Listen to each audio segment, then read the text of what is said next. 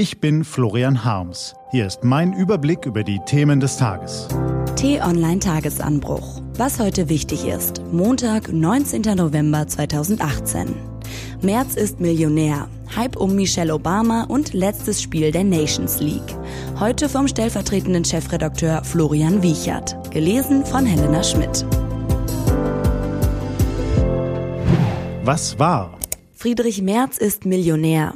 Was eh jedem seit Jahren klar ist, hat er nun zum ersten Mal öffentlich bestätigt. In der Bild am Sonntag sagte der Kandidat für den CDU-Vorsitz, heute verdiene ich rund eine Million Euro brutto. In Wahrheit dürften seine Einkünfte noch höher liegen. Aber ist es verwerflich? Nein, denn Merz war, zumindest offiziell, raus aus der tagesaktuellen Politik. Fragwürdig ist nur das Rumgeeier, das am Ende zu den Aussagen geführt hat. Merz druckste herum und bezeichnete sich zunächst als Teil der gehobenen Mittelschicht in Deutschland. Viele fragten sich, gehört jemand zur Mittelschicht, der ein eigenes Flugzeug hat? Merz bekam für seine Einordnung viel Spott. Nun erklärte Merz, was ihn dazu verleitet hat. Zitat, wenn ich Oberklasse oder Oberschicht höre, denke ich an Menschen, die viel Geld oder eine Firma geerbt haben und damit ihr Leben genießen. Das ist bei mir nicht der Fall. Er stehe für Werte, die die Mittelschicht prägen. Fleiß, Disziplin, Anstand, Respekt und das Wissen, dass man der Gesellschaft etwas zurückgeben muss.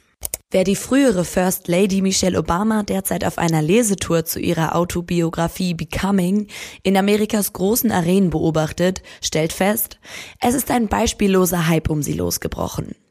Beim gefeierten Auftritt in Washington gab es auch noch einen Überraschungsbesuch ihres Mannes, Ex-Präsident Barack Obama. Wer sie zusammen beobachtet und vorher US-Präsident Donald Trump in Paradise in Kalifornien dabei zugeschaut hat, wie er nach den heftigen Bränden mal wieder den Klimawandel leugnet, wünscht sich die Obamas zurück ins Weiße Haus. Die Chance auf eine Rückkehr hätten sie wenn Michelle Obama ihre Meinung ändern und entgegen ihrer Ankündigung doch für das höchste Amt der USA kandidieren würde.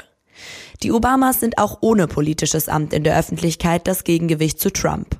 Das sollten sie nutzen. Was steht an? Die T-Online-Redaktion blickt für Sie heute unter anderem auf diese Themen. Es ist das Ende des Länderspieljahres. Deutschland empfängt in Gelsenkirchen die Niederlande im letzten Spiel der Nations League. Markus Söder kandidiert für den CSU-Vorsitz und will die Nachfolge von Horst Seehofer antreten. Und der russische Präsident Wladimir Putin trifft sich mit seinem türkischen Amtskollegen Recep Tayyip Erdogan in Istanbul. Diese und andere Nachrichten, Analysen, Interviews und Kolumnen gibt's den ganzen Tag auf t-online.de. Das war der T-Online Tagesanbruch vom 19. November 2018, produziert vom Online-Radio und Podcast-Anbieter Detektor FM. Wenn Sie uns auf iTunes hören, lassen Sie uns doch eine Bewertung da. Vielen Dank. Ich wünsche Ihnen einen frohen Tag. Ihr Florian Harms.